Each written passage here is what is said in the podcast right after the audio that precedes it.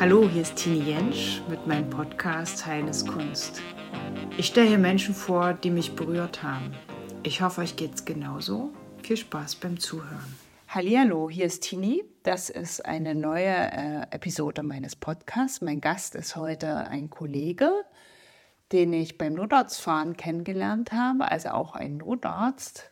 Das ist ja gar nicht so äh, das ist ja gar nicht so selbstverständlich, dass ich Kollegen hier vor das Mikro kriege. Die sind irgendwie immer alle ganz, ganz schüchtern und zögern das hinaus und kommen dann am Ende doch nicht. Also ich gebe jetzt mal Stefan das Wort, sich vorzustellen und dann sehen wir weiter. Ja, hallo, ich bin der Stefan. Äh, Tini hatte schon gesagt, ein Kollege. Und ich bin 42 Jahre alt, Papa von zwei Kindern. Genau, fahre ganz gerne mal Notarzt äh, nebenbei ähm, meistens an den Wochenenden, weil ich sonst noch ähm, in der Klinik arbeite, also im MVZ. Genau, und bin gespannt, was jetzt die nächsten Minuten passiert. Du bist von der Ausbildung her Chirurg? Genau, ich habe ähm, angefangen eigentlich so, ja, ziemlich äh, gepackt an der Uniklinik. Das waren so zwei Jahre, da habe ich erst in der Herzchirurgie gearbeitet, in der Thoraxchirurgie und habe dann gemerkt, dass das ähm, so gar nichts für mich ist, weil ich da ziemlich angeeckt bin mit den mal Autoritäten. Ähm, bin dann ja, räumlich auch durch meine Ex-Freundin eigentlich in der, also von äh, Saarland, Baden-Württemberg, äh, da unten dann nach Leipzig gekommen und habe dann in Weißenfels angefangen zu arbeiten. Äh, habe dort die allgemeinchirurgische Ausbildung genossen ne? und ähm, bin dann aber jetzt zuletzt in der Unfallchirurgie gewesen. Dann ist meine Tochter leider krank geworden. Ähm, die hatten Diabetes bekommen und da musste man so einiges umstellen. Und ähm, hieß für uns, dass wir sozusagen, äh, dass meine Frau ähm, oder wir uns entschieden haben, dass sie erstmal zurücktritt und ähm, ganz viel zu organisieren ist für die, für die Kleine. Und ähm, ich sozusagen gucke, dass ich das alles kompensiere durch die Dienste, deswegen mache ich das auch am Wochenende. Und aber auch, dass ich aus dem Dienstsystem raus bin und bin jetzt im MVZ medizinisches Versorgungszentrum, also eher so diese ambulante Tätigkeit. Ja. Äh, Krankenhaus, Deutschland, kleines Krankenhaus auf dem Land. Äh, was äh, male das mal ein bisschen, äh, dass man sich darunter was vorstellen kann. Weil die Leute hören, also es gibt ja immer so Schlagworte von hoher Arbeitsbelastung und so weiter. Aber ich glaube, so, so richtig kann man sich das gar nicht vorstellen, wenn man nicht jetzt Kontakt mit, mit Ärzten hat, die einem das schildern. Also ich bin ja, ich habe ja die Klinik auch verlassen.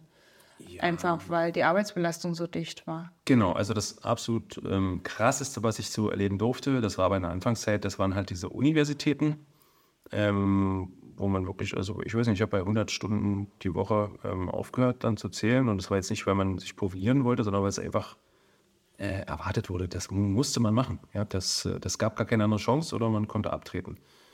Ähm, und das habe ich ganz schnell gemerkt, dass das so gar nichts für mich ist, auch weil das, ja, dieser äh, Anspruch zwischen Realität und Wirklichkeit, ähm, der klaffte extrem, auch was das ganze Wissenschaftliche nebenbei noch ähm, anging. Ne? Wann, wann sollte man es denn machen? Äh, und aber auch die Qualität der wissenschaftlichen Arbeit, die habe ich immer mehr begonnen zu hinterfragen.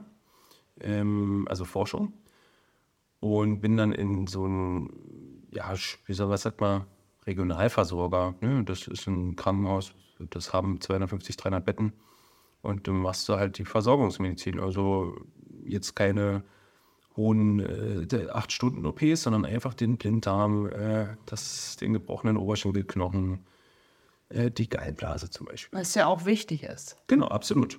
Aber das heißt jetzt nicht unbedingt, dass dort alles ähm, äh, ja, was die Arbeitsbelastung angeht, nicht als perfekt ist, weil natürlich auch da, das ist ein äh, privater Träger mit all den wirtschaftlichen Zwängen und auch da wird natürlich ähm, geguckt, dass es auf, es wird einfach auf maximalen Abrieb auch dort gefahren, ne? dass du sozusagen maximalen Abrieb. Ständig, die, ja, ständig äh, gibt es Probleme mit der Dienstbesetzung. Das ist ja der Klassiker. Ne? Ähm, die Wochenenden, die Feiertage, ähm, Ferienzeiten und so weiter. Und dann kommst du immer mehr in Konflikte. Und ähm, das habe ich dort auch gemerkt. Das ist lange nicht so schlimm wie bei den ähm, Universitäten oftmals, aber eben auch ja, so äh, reif für Konflikte auch immer wieder äh, zwischen Familie und Beruf, definitiv. Ja, und das ist nicht nur ein Frauending. Ich glaube, das ist was, äh, was uns alle irgendwo angeht. Ne? Das ist so. Ja, das ist ja, so. Und auch, ob man Familie hat oder nicht, das spielt gar keine Rolle. Du, das mischt Einfach sich ja sowieso gerade. Das ist, äh, das ist ein Auffrisst. Das mischt sich sowieso. Ähm, wir haben jetzt in der Abteilung, das ist die Unfallchirurgie, ich würde sagen, bei den Auszubildenden, also bei den Assistenzärzten, das ist so das, was du nach dem Studium machst, ähm, wenn du dort anfängst, das sind äh, vier von fünf Frauen. Ne, also das kann man gar nicht, ich würde sagen, das kann man gar nicht mehr so trennen zwischen ähm, Frauen und Männern. Was du siehst, du hast äh, bei den Chefärzten, klar, da hast du noch einen äh, überwiegenden Männeranteil. Aber ich denke auch, das wird sich ändern. Ich glaube, das ist eher so ein Grundstrukturproblem, ähm, immer noch. Aber eben auch selbst gemacht durch uns Ärzte, weil wir halt manchmal ja, nicht, nicht so zusammenhalten können wie andere Berufsgruppen. Oder naja, uns es ist schwierig, ja. Wir machen uns gegenseitig das Leben ja. schwer. Also ich bin ja, ich bin ja doppelt approbiert und dann, äh, ja, dann, ich habe das oft erlebt, dass dann die Kollegen glaubten, was Besseres zu sein, bloß weil man zweimal studiert hat. Absolut. Ja, genau. Also, und dann, und dann wird es dir in der Ausbildung besonders schwer gemacht, weil man hat es ja selber schwer, um bis dahin zu kommen. Genau, genau. Ja, das ist das untereinander, dass wir es uns untereinander schwer machen. Ich denke, das ist auch so ein bisschen dem geschuldet, dass es ja ein sehr elitärer Studiengang ist. Ähm, dort findet ja schon viel, viel Aussieben statt, ja, und äh, wo oftmals eben äh, die ja, eher egoistischere oder ne, kann man sagen, ja, leistungsbezogen äh, mehr ich, ne? Also du, du das Miteinander oder so, das, das Punkt, da punktest du gar nicht während des Studiums, sondern du einfach nur, du musst das Pensum schaffen, bums und dich hoch profilieren, fertig. Ja, wobei ich fand das alles gar nicht so schlimm. Also ich meine, gut, ich habe es mir auch zwei, zweimal angetan. also das fand ich jetzt gar nicht so dramatisch. Aber äh, mit einer Stimme zu sprechen, ich glaube, das fällt uns generell schwer. Das stimmt. Ähm, ich, ich zum Beispiel wusste von, also relativ früh im Studium, dass es zum Beispiel ist Wirtschirurgie. Also da gab es für mich gar keinen, ähm, ich hatte kurz noch mit Anästhesie, also Narkosemedizin ähm, geliebäugelt, aber das war dann relativ schnell klar. Ich habe auch zum Beispiel eine experimentelle Arbeit gemacht. Für mich war immer klar, ich muss, das muss die Chirurgie werden. Ne?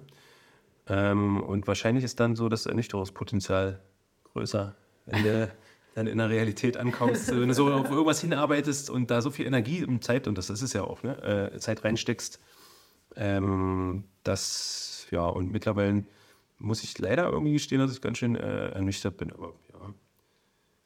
Würdest du den Beruf nochmal ergreifen? Das ist die Frage, die ich mir auch ganz oft gestellt. Ähm,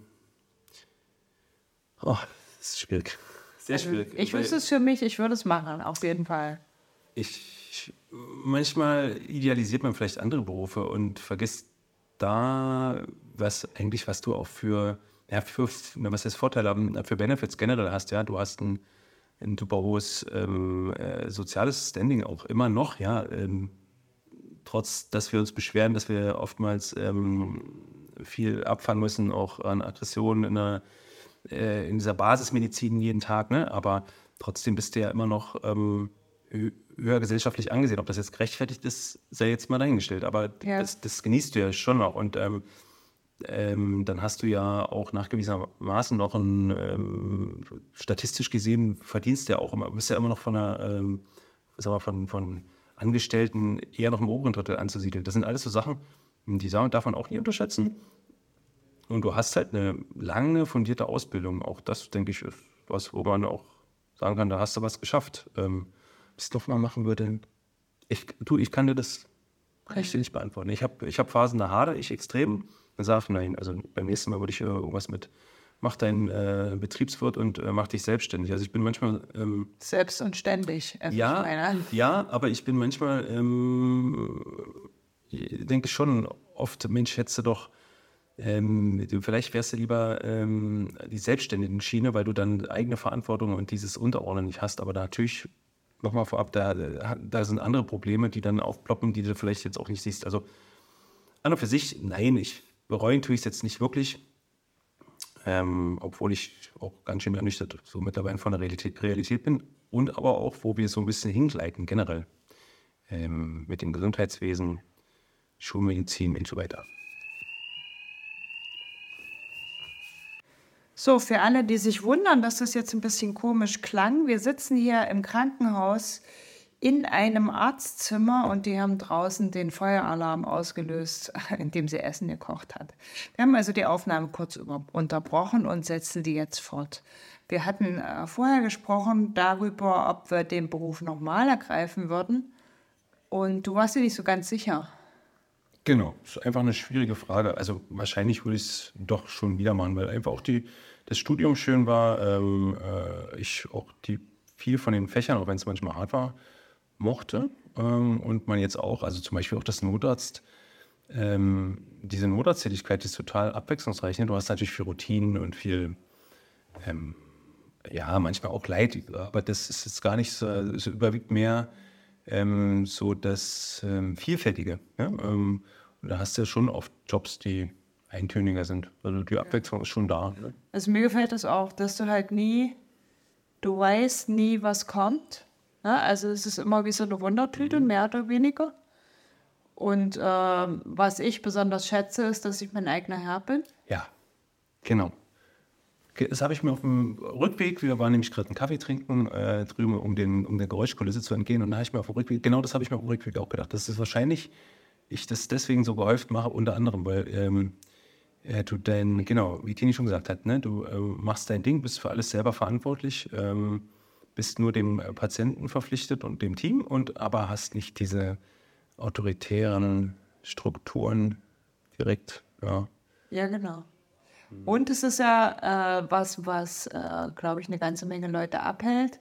Du musst dich halt auf deine Sinne verlassen. Ne? Also klar, wir kommen da natürlich mit einem Haufen Gerät an und wir können auch ganz viel messen. Aber trotzdem kann man natürlich ungleich viel mehr machen, wenn man in einem Krankenhaus ist. Und man muss sich draußen äh, immer für eine Diagnose entscheiden und man muss auch dazu sagen, das ist manchmal die falsche. Ist es definitiv. Also für, ja. absolut, ja, ja, ja. Und da kommst du manchmal und gibst deinen Patienten im Krankenhaus ab und die Kollegen gucken dich an, als hättest du, wärst du von Sinnen, weil einfach mhm die Patienten sich innerhalb von, sagen wir mal, 20 Minuten dermaßen drastisch ändern, dass die, die Annahme, die man an, anfangs hatte, als man angefangen hat zu behandeln, also als man eingetroffen hat, die stimmt dann einfach nicht mehr. Damit muss man natürlich auch leben. Wobei das mittlerweile, ähm, würde ich sagen, ich mache das jetzt schon über zehn Jahre, ähm, da hat man dann so seine Routine entwickelt. Also das kann mich jetzt nicht mehr schocken, dass ich vor irgendwelchen eine Situation da jetzt äh, hinsichtlich Kollegen oder so, äh, da, da habe ich so meine Sprüche parat und äh, weiß mich auch zu wehren oder zu, äh, ja, einfach Argumente. Ja, das ist so, geht mhm. mir auch so. Aber das ist so ein Lernprozess, ne? Genau. So, genau. Das ist schon so. Fällt dir das auch auf, dass wir jetzt so viel äh, Menschen mit Angstproblemen haben? Ähm, Angst, ja. Ich ähm, aber das ist nur subjektiv jetzt, ja. Ähm, das war so lustig. Ich hatte neulich, war ich auf einem Elternabend ähm, auf eine mögliche Schule, die wir, äh, auf die wir unsere Tochter schicken wollen. Und das, ähm, äh, ja, da hatte die Direktorin gesprochen, dass den, was denen so wichtig ist. Ne? Und da war unter anderem, das ist lustig, hm, dass die den Kindern auch so ähm, Hilfe zur Selbsthilfe sozusagen äh, beibringen wollen, dass das so der Fokus ist. Ne? Also, dass man sozusagen, wenn man sich geschnitten hat, auch mal ein Pflaster draufkleben kann, auch mal äh, salopp gesagt eine Runde ausspülen kann. Ähm, und die sagte das so, ohne zu wissen, dass einer sozusagen im Auditorium sitzt, ähm, dass ja äh, die gefühlt die Hilflosigkeit zugenommen habe. So ihr Eindruck. Und so ein bisschen, ja. muss ich sagen, kann ich das auch bestätigen. Man, natürlich sagt die ältere Generation immer, ja, bei uns früher, wir wussten noch, was wir machen müssen. Da haben wir Wadenwickeln gemacht und äh, Kräuterchen getrunken und so weiter. Aber ich, ja, irgendwie, also nochmal, es ist subjektiv, nur mein Eindruck, aber ja, ein ganz klares Ja. Ich denke, dass oftmals so dieses äh, Hilfe zu, also ja, Selbsthilfe einfach dieses ähm, Problem und ich kann auch mal was äh, eigenständig lösen, so ein bisschen verloren gegangen ist. Ich weiß nicht, ob es am Internet liegt, an äh, das, was nicht mehr vorgelebt kriegen. Ähm, aber es ist vielleicht auch bequem. Du gehst halt in die Notaufnahme und lässt dich mal durchchecken. ja. Ja, sowas erleben wir halt auch immer wieder. Da ist man dann immer ein bisschen frustrierend weil es das ja irgendwie auch nicht sein kann und äh, dafür das Notarztwesen ja auch nicht äh, gedacht ist. Man muss dazu sagen natürlich, dass ähm, was ich auch erlebe, um mal ein bisschen so den ja, die Patienten so ein bisschen in Schutz zu nehmen, äh, dass ähm, das immer schwieriger wird, ähm, an adäquater Versorgung zu gelangen. Ne? Also ähm, egal, ob es jetzt eine Angststörung ist oder was, ähm, sagt man so schön, was somatisches, also wenn man wirklich jetzt ähm, eine Erkrankung hat, ne? Äh, sei es ein, ein, gebrochener Knochen, wie auch immer, ähm, dass du irgendwo anrufst, dir wird ja gesagt, du rufst diese KV-Nummer an, das ist die 11617 und dann bist du ewig in der Schleife und erreichst doch bloß keinen. Oder im schlimmsten Fall, dir wird auch gar nicht richtig adäquat geholfen, weil die Leute dort selber entweder überfordert sind, äh, nur mäßig motiviert sind. Ähm, oftmals bleibt der nur der Weg, zu sagen, na gut, was soll ich sonst machen, ne? Aber ja. Hm. Ich weiß nicht, ob du dich erinnern kannst, vor ein paar Wochen, da haben wir uns mal unterhalten über äh, Menschlichkeit und äh, was mir so im Kopf geblieben ist, ist damals, dass für mich sich die Frage äh, auftat, äh, wann haben wir verlernt, menschlich zu sein, also in unserem Beruf. Weil wir lernen ja, wir lernen ein sehr, eine sehr wissenschaftliche Herangehensweise, ist auch völlig in Ordnung. Also man braucht ja auch eine Basis, auf die man sich beziehen kann. Aber äh, wir haben, also sind hoffnungslos äh, untergewichtet in, in, in, im Bereich äh, persönliche Entwicklung. Und, äh, aber das ist ja genau das, worüber wir uns mit den Patienten verbinden. Genau. Und das, das spannt so ein bisschen den Bogen, was ich eingangs erwähnte, so diese Ernüchterung, die man äh, mittlerweile so leider so ein bisschen spürt. Ähm, und ich merke das auch vielen meiner äh, Kolleginnen und Kollegen, ähm, die mal für was, oder ich auch, die, die mal für irgendwas anderes angetreten sind, ja. Und ähm, man hat natürlich immer so diese ähm, von den ähm, älteren Kollegen im Ohr, ja, früher, wir haben äh, viel mehr angefasst, gehört, äh, gerochen. Beste Beispiel, das Auskultieren, also mit dem Stethoskop irgendwas abhorchen. Heute ist ja viel mehr äh, Gerätemedizin. Ne? Ähm, und ich denke, da ist wirklich was verloren gegangen. Ähm, dass äh, dass du sozusagen die, die Schwelle viel schneller irgendwie ähm, eine Überweisung zu einer Gerätediagnostik machst, sei es eine Bildgebung, also die Kernspintomographie oder irgendein Gerät, als dass du wirklich mal den Patienten anfasst. Ähm, und dann kommt noch eine Komponente zu, äh, das ist der hohe Durchlauf. Ähm, gearbeitet haben, denke ich, Mediziner in den meisten Fällen schon immer viel, ähm, mhm. denke ich. Also das kann ja keiner äh, abstreiten, dass da oftmals auch eine hohe Dienstbelastung war, auch was so die, äh, die Dienstzeiten am Stück anging. Die waren ja früher wirklich von Freitag bis Montag. Ähm, natürlich Bereitschaftszeit, muss man immer dazu sagen, aber trotzdem auch oftmals gepackt. Ähm, aber ähm, gefühlt ähm, hast du heute einen höheren Durchlauf. Das hat einerseits mit Wirtschaftlichkeit zu tun, andererseits denke ich aber auch, dass ähm, auch wieder subjektiv, dass ich äh, meine, dass ich vor zehn Jahren noch nicht so einen hohen ähm, Altersdurchschnitt selber gefühlt behandelt habe als heute. Also, also salopp gesagt, die Patienten werden älter. Somit das ist sicher so. Krank, kränker, ne? ähm, rein statistisch gesehen. Und ähm, haben häufiger Arztkontakt und so weiter. Das führt, denke ich, dazu, ähm, mir fehlen natürlich jetzt die Zahlen, aber rein subjektiv gefühlt, ähm, dass du ähm, mehr Kontakte einfach hast. Ähm, und deine Zeit ist ja auch nur begrenzt. Ja? ähm, dass du allein deswegen schon, wenn ich mir überlege, im MVZ, im Schnitt, weiß ich nicht, ähm, 40, 50 Patienten pro Tag, jeder muss reinkommen, muss sich entkleiden, hat eine, irgendwas auf dem Herz, dem musst du zuhören. Das reicht aber oftmals überhaupt nicht aus. Das ist so. Und das ist das, was einem auch so ein bisschen ja, fehlt. Ähm, dass du zuhören kannst, auch mal auf jemanden eingehen kannst. Und das ähm, kann ich, also das kann ich ganz klar sagen, das kommt definitiv zu kurz. Ja, also ich kann mich an meine Klinikzeiten erinnern, wenn ich also an einem Vormittag zwischen 30 und 40 Patienten gesehen habe, dann wusste ich am Ende nicht mehr, wer ich war. Also das geht komplett, geht komplett verloren. Ne? Also das ist, äh, da kann man auch keine äh, keine gute Medizin erwarten. Nein, und dafür ist, aber, ist das System auch nicht ausgelegt, denke ich. Also das, dafür ist die Ressource Arzt mittlerweile zu knapp ähm, und ähm, du hast einen zu hohen Anteil an Patienten, einfach die ähm, ja, therapiert werden wollen oder müssen. Ja. Hm. Denke ich. Ja, was ich mit Menschlichkeit auch meinte, ist, wenn ich jetzt so wir in der Notfallmedizin, da haben wir jetzt auch mit diesen, mit diesen Menschen zu tun, die so in ganz kritischen Situationen sind oder mit Patienten, die sterben oder schon gestorben sind.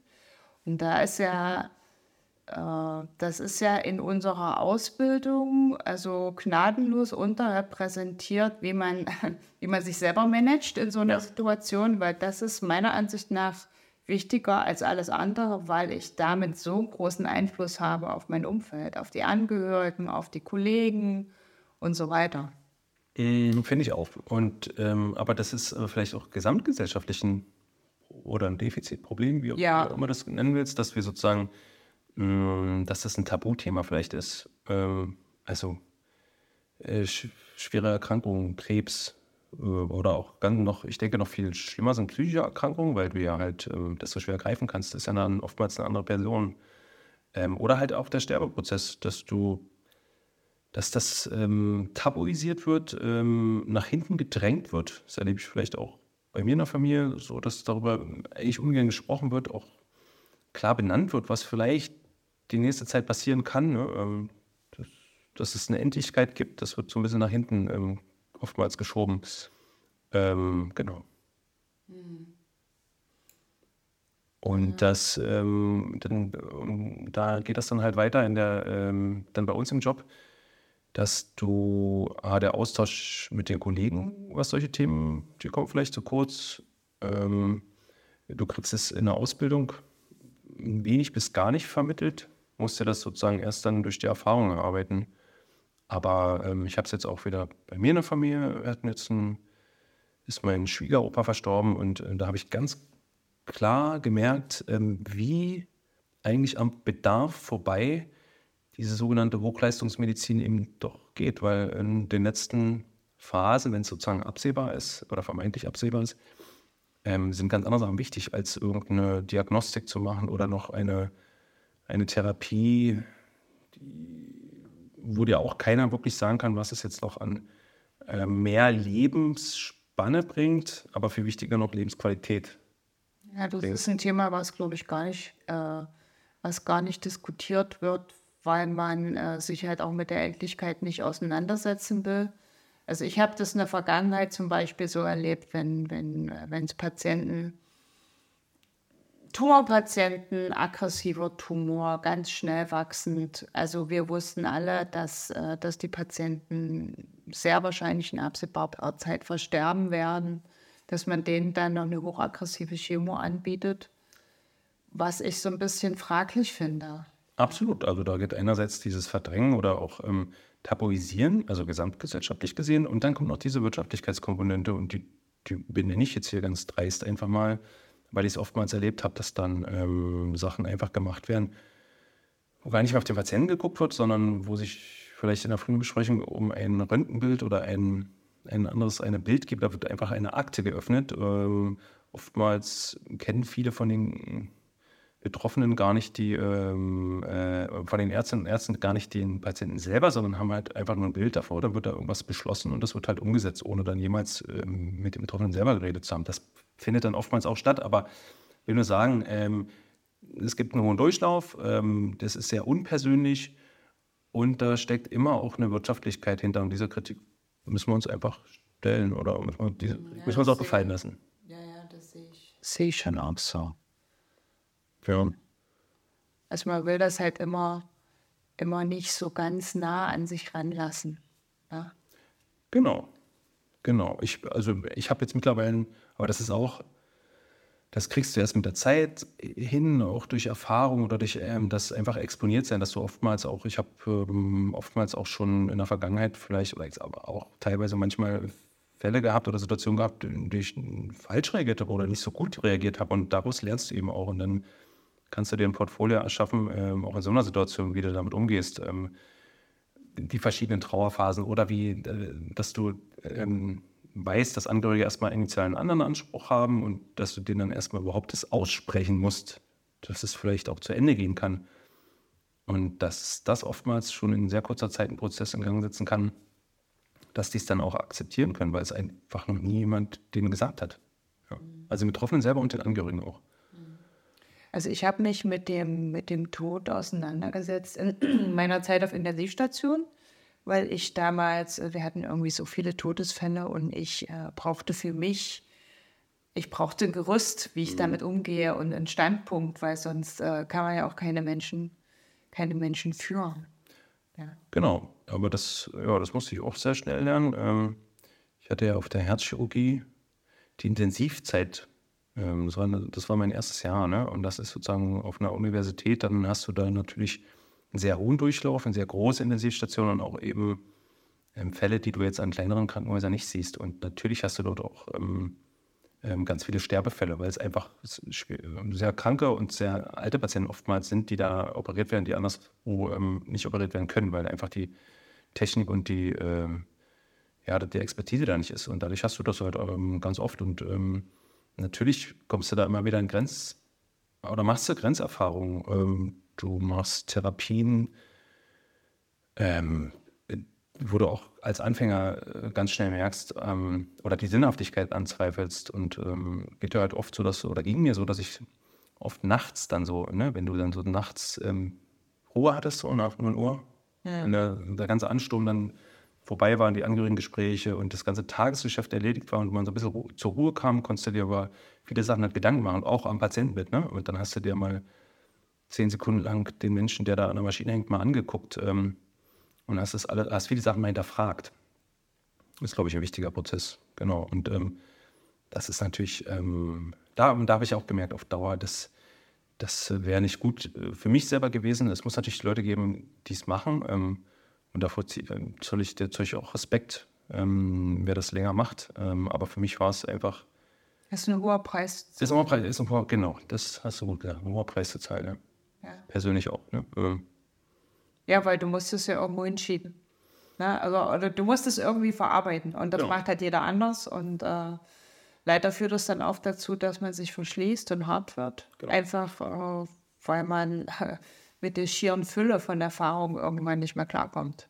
Genau. Weil die einen überrollen. Und das habe ich auch früh gesehen, dass, äh, dass ich Kollegen Beispiele hatte, äh, bei denen ich immer gesagt habe, so möchtest du nicht enden. Das ist einfach so. Ähm, und natürlich hast du im Rettungsdienst auch ganz viel in Tod, aber nochmal, du kannst ähm, ganz oft eben doch noch was tun, nicht im Sinne von das Leben verlängern, sondern einfach Leid lindern. Ne? Und ähm, das musst du auch erstmal lernen. Du musst natürlich erstmal lernen, die Situation richtig einzuschätzen mm, und dann aber mit dem Patienten und mit den Angehörigen im besten Fall ähm, ja, einfach das klar ansprechen, dass es auch sein kann, dass das zu Ende geht und dann kannst du zumindest für den kurzen Moment den du den Patienten begleiten darfst, äh, kannst du Schmerzen lindern, kannst du Luftnot lindern ähm, und kannst vielleicht auch mit denen reden und ähm, kriegst auch nicht immer einen guten Zugang zu jedem Patienten, das würde ich gar nicht sagen. Ähm, liegt irgendwie auch in der Natur der Sache. Aber ich habe jetzt ganz oft wirklich Fälle, wo die Angehörigen auch glücklich waren, dass wir sozusagen das angesprochen haben ähm, und dass es auch der Betroffene selber ähm, auch nochmal von einem Arzt gehört hat. Ja. Mhm. Ich kann mich erinnern, als ich angefangen habe zu arbeiten, da äh, eine meiner ersten äh, so einprägenden Erfahrungen war, dass es leichter ist, etwas zu tun. Also das ist auch nochmal zu diesem ganzen mhm. Thema äh, Umgang mit dem Tod, mit schwierigen Erkrankungen und so weiter. Äh, es ist leichter, etwas zu tun, als etwas nicht zu tun. Ja. Ja, also es ist leichter, äh, sich in Aktivität zu flüchten, ja. als äh, einfach emotional präsent zu sein und jemanden zu begleiten. Was ich damit meine für die Hörer ist, äh, wir wissen alle, also sehr, ihr habt vielleicht alle Angehörige gehabt mit äh, kritischen Krankheiten, wo dann irgendwann auch tatsächlich klar ist, dass es zu Ende geht. Und äh, uns geht es natürlich auch nicht anders, wenn wir, wenn wir solche Patienten auf Station haben. Und äh, die weitere Vorgehensweise wird ja dann in der Regel unter den Kollegen und auch mit den Angehörigen abgesprochen. Aber wenn ich jetzt nachts um zwei vor einem Patienten stehe, dann bin ich diejenige, die die Entscheidung treffen muss. Was machen wir denn jetzt, wenn es erneut wieder schlechter wird? Mhm. Ja, wie weit treibe ich das denn? Und da, äh, weiß ich noch, da habe ich, da war ich gerade ein halbes Jahr dabei oder so, dass ich dann nachts meinen Chef aus dem Bett geklingelt habe, weil ich gesagt habe, machen wir das jetzt wirklich so, wie wir das besprochen haben. Ja. ja. Ich war da das kleinste Licht. Und äh, ich hätte viel lieber gerne irgendwie ja. jetzt richtig losgelegt, aber äh, das war einfach nicht dran. Ja.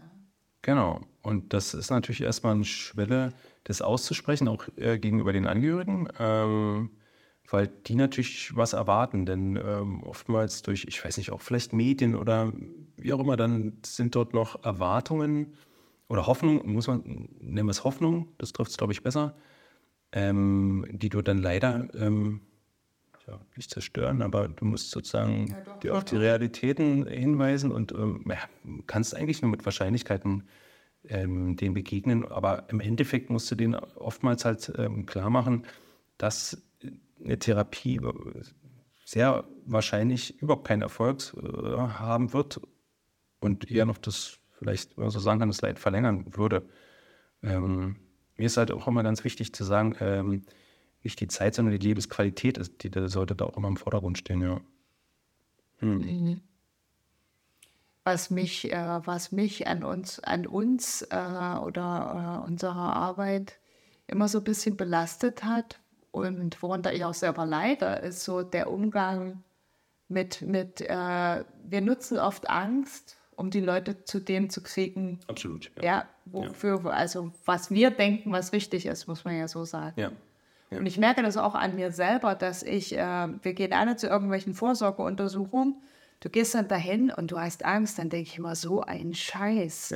Könnte es nicht einen anderen, einen besseren Weg gehen, dass ich da hingehe und es ist alles gut und äh, ist ja immer eine Frage, wie ich da jemanden durchleite. Aber dann mhm. bin ich dann äh, praktisch auch äh, ein Opfer dieser, dieser ganzen Herangehensweise. Absolut, das ist was. Äh, ich kriege das auch nicht aus meinem Kopf raus. Ja. ja. wenn du selber Patient bist, das ist was völlig anderes auf einmal. Ne? Dann ähm, bekommen oder auch schon, wenn du selber Angehörige hast im Krankenhaus, das ist was völlig anderes, als wenn du ähm, Patienten hast. Das, ähm, da ist so eine professionelle Distanz vielleicht da, die brauchst du auch, die ist auch, denke ich, wichtig. Aber eben nochmal, wenn du dann selber betroffen bist, das ist völlig anders. Und da merkst du erstmal wieder, weil, ähm, ja, da wird dann nochmal gespiegelt, was eigentlich wichtig ist, was du selber auch für Erwartungen hast, die du sonst ausbildest als, ja, ja genau. dein Beruf. Ja. ja. ja. Das geht mir auch so. Da denke ich immer, Mensch, das müsste man irgendwie anders machen? Äh, schwierig. Das ist schwierig. Ich habe auch kein Rezept. Auf jeden Fall ist es ähm, das System krank, meiner Meinung nach. Auch mal meine Meinung. Und ähm, dringend reformbedürftig, ähm, aber ein Patentrezept habe ich auch nicht. Also ich würde jetzt auch äh, ungern irgendwie einen Politiker äh, jetzt für irgendwas verantwortlich machen, weil ich denke, das ist das Problem das tiefer und auch gesamtgesellschaftlich müssten da Änderungen angestoßen werden. Und ein Patentrezept gibt es nicht. Also das ist eine Entwicklung, durch die wir müssen, und aber die steht an, denke ich. Das, ich denke auch, dass die ansteht. Ich meine, ich habe für mich die Lösung gefunden, dass ich ja praktisch mit einem Fuß in der, in der alternativen Arbeit bin und mit dem anderen diese Arbeit mache. Ja. Und dadurch kann ich das für mich vereinen und ich finde das auch nicht, ich finde irgendwie nicht, dass das einander ausschließt. Ne? Also ich finde, es ergänzt sich. Ist aber sehr schwierig, also sowohl auf der einen Seite wie auf der anderen Seite, das sehen ja. nicht viele Menschen so, leider. Ja, ja, ja. ja. Ja. Mhm. Also ich kann, ich weiß gar nicht, wie oft ich äh, in meiner Krankenhauszeit dumm gemacht wurde, also richtig vor Patienten auch dumm gemacht wurde, einfach weil ich äh, zum Beispiel eine Akupunkturausbildung hatte. Das stimmt, da ist, ähm, genau. Da ist die Toleranz einfach das ist die Toleranz, ja. Sehr, sehr niedrig. Ich meine, dass ich jetzt in der Klinik da das nicht unbedingt mache, geschenkt, klar. Dafür mhm. sind die Leute nicht da, das wollen die dort nicht und das ist auch völlig in Ordnung. Ja, ja. Oder wenn ich jetzt nur das bin. Ja? Also wenn ich nur das bin, dann bin ich nur das zu 100 Prozent. Da würde ich nie auf die Idee kommen, irgendwas anderes zu machen. Also das kann man mit, wenn, wenn sie es anbietet, kann man das mit, mit, und natürlich stelle ja. ich mich ja auch nicht ab. Also Nein. Es sind ja auch nicht immer Notfälle. Also äh, du machst ja zum Beispiel auch eine Schmerztherapie, äh, wenn jemand Rückenschmerzen hat. Also spritze ich auch schon mal was ähm, an Gelenke zum Beispiel ähm, ne, eingeschränkt. Äh, das ist ja jetzt auch keine Notfallbehandlung, aber es ist halt, ähm, wenn, wenn ich denke, das hilft und ich habe die Mittel und auch die Zeit, Zeit hast du ja, die nimmst du dir dann in dem Fall dann mache ich das schon auch. Oder auch Gespräche, also selten. Ähm, ne? Viele Einsätze laufen ja nach Schema F ab, aber wenn es halt doch mal Bedarf da ist, dann setze ich mich hin und äh, rede auch durchaus mal länger. Mit dem Patienten? Mit dem Patienten, ja. Das äh, absolut. Ja, versuche ich zumindest. ja. Ja. Ja, in Deutschland läuft sehr viel über äh, das Wirtschaftswesen, über äh, Freiberufler, die das machen, weil die Kliniken gar nicht mehr das Personal haben, um das äh, alles abdecken zu können. Genau. Aber das, wie gesagt, ich finde das ähm, schön. Mir passt das ehrlicherweise in Kram, weil ich da sehr flexibel, äh, je nach Bedarf, das selber für mich entscheiden kann. Äh, die Dienste auch, wenn du, wenn du fahren willst, fährst du, wenn nicht ähm, dann meldest du dich halt nicht für Dienst an äh, und das gibt mir eine Freiheit, die ich nicht mehr wissen will. Ja. Ob du das natürlich ähm, bis zur Rente machst, weil du hast halt auch diese, das ist halt auch schon Nachtarbeit. Ne? Ähm, und ähm, natürlich hast du auch viel Freiraum, das musst du auch erstmal lernen. Du bist ja sozusagen immer in Bereitschaft, der, der äh, wie sagen wir, der Piepser kann immer gehen, äh, angehen, aber ähm, ähm, das ist auch diese Freiraum, diese Freizeit ist auch oftmals Anspannung, aber eben, wenn du damit umgehen kannst, ähm, für mich ist das Modell sehr attraktiv. Also du meinst jetzt den Freiraum zwischen den Einsätzen? Ja, natürlich. Also da muss man ja, muss man dazu sagen, wenn man so so einen Bereitschaftsdienst hat, dann steht man praktisch zur Verfügung und dann ist es natürlich unterschiedlich, wo man fährt. Also in großen Städten ist die Einsatzfrequenz extrem hoch. Die können auch gar nicht 24 Stunden arbeiten, weil das hält man nicht aus. Ja, und wir, wir treffen uns jetzt hier auf einer kleinen Landwache, da ist das alles ein bisschen anders und da, äh, wir arbeiten in der Regel 24 Stunden. Da geht dann nur mal der Feueralarm an. so, so wie eben, ja. Genau. Was hast du denn? Hast du perspektivisch irgendwelche Pläne? Mm, bei mir ist es so, dass ich, ähm, ich weiß nicht, ob es nur zur Überbrückung äh, gerade dient oder ob das äh, durchaus länger ein Modell ist, das habe ich mir eigentlich noch gar nicht so richtig, ähm, ja, bin ich mir noch nicht so ganz klar.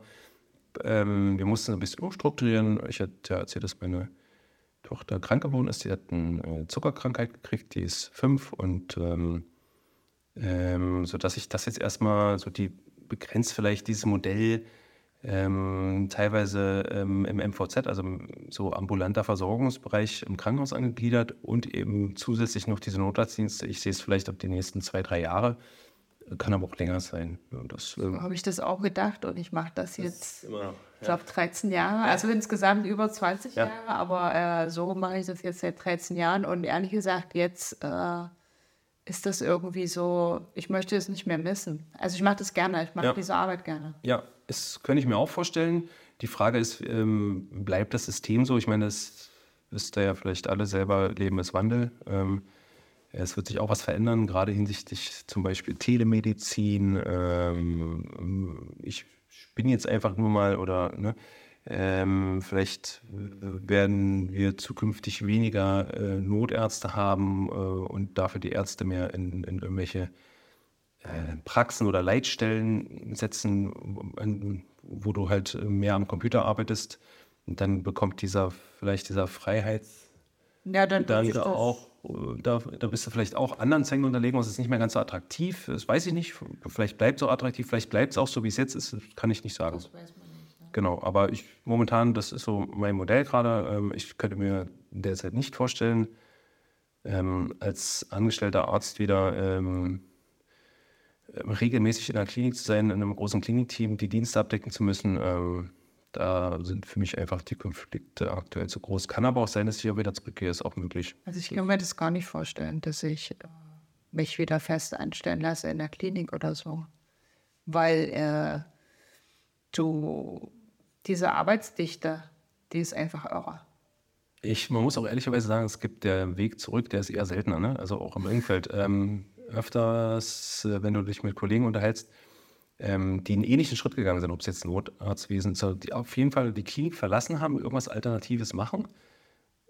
Wüsste ich jetzt kein Beispiel äh, von Kollegen, die wieder gesagt haben, ich gehe jetzt wieder zurück. Gibt es sicherlich auch, aber ich kenne gerade aktuell keine. So, die bleiben dann da, weil halt das, ja, die, ja, man, ähm, die, die Nachteile werden einem noch bewusster und du, du, du fühlst sozusagen diese, diese Vorteile, die Freiheit, die Flexibilität, ähm, was wir eingangs auch erwähnten, die, dass du nicht mehr diesen Autoritäten oder diesem autoritären, rigiden System unterworfen bist. So würde ich es mal ja. nennen.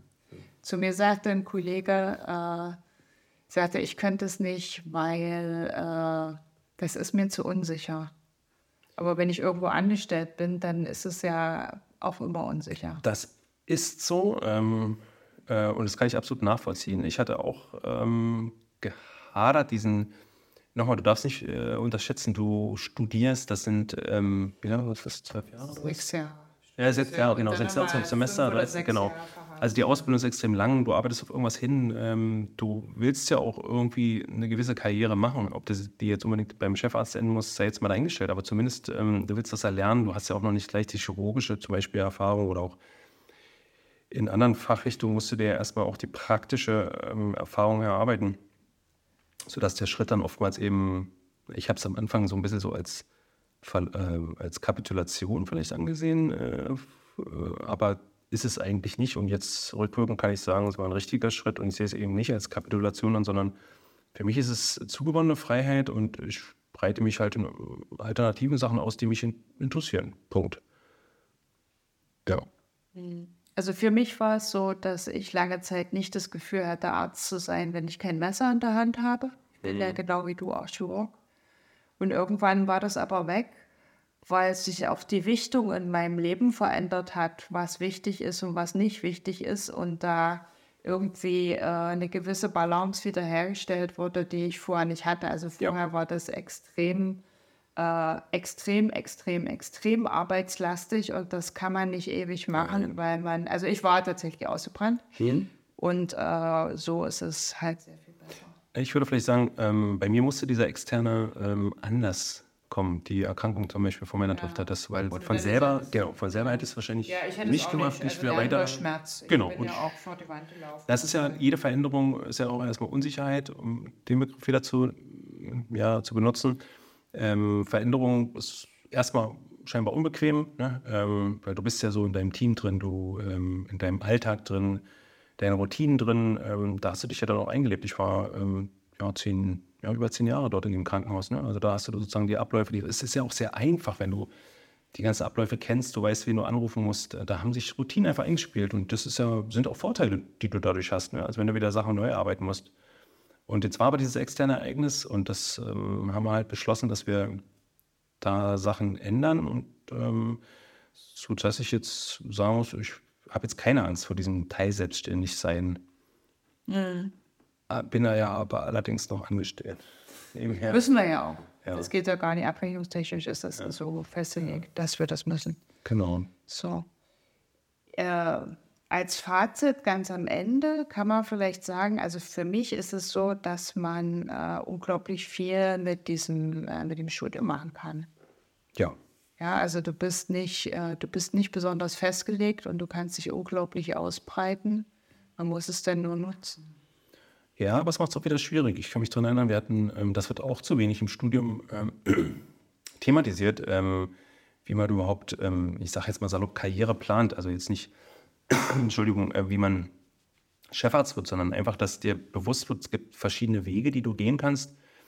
Ähm, du kannst an einem kleinen Krankenhaus, du kannst einem, eine wissenschaftliche Karriere machen, du kannst ähm, diese, salopp gesagt, äh, Landarztpraxis machen oder auch ganz andere Sachen die dir noch gar nicht einfallen. Ähm, ist natürlich seltener zugegebenermaßen, was ist, ich denke an Journalismus oder Pharmabranche. Wie ich mit meinem Blog, Podcast. Genau, und, ja, ja. genau. Das sind aber das, ähm, das sind natürlich so Nischen. Ähm, genau. Und oftmals stehst du halt da und weißt es selber noch gar nicht, wenn du das beginnst und das entwickelt sich.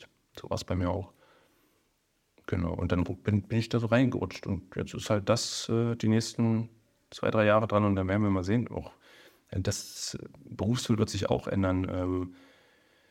Alles ist Veränderung. Alles ist Veränderung und wir sind in einer Transformation. Ähm, ich will jetzt nicht diesen Begriff KI jetzt hier überstrapazieren, aber es finden auch bei uns Veränderungen statt und wir werden uns auch anpassen müssen und es werden neue Sachen entstehen. Und äh, wenn du da einfach offen bist, denke ich, wird es da Wege geben, auf jeden Fall. Und vielleicht abgeschlossen noch zu sagen, abschließend zu sagen, äh, Veränderungen sind nötig. Definitiv, die sind. Oh ja, die sind fällig, glaube ich. Die sind überfällig, ja. ja. Also die Frage, wie die dann aussehen werden. Ja. Dankeschön. Gerne. Total. Und wir hatten keinen Einsatz, das ist Fallschirm. okay.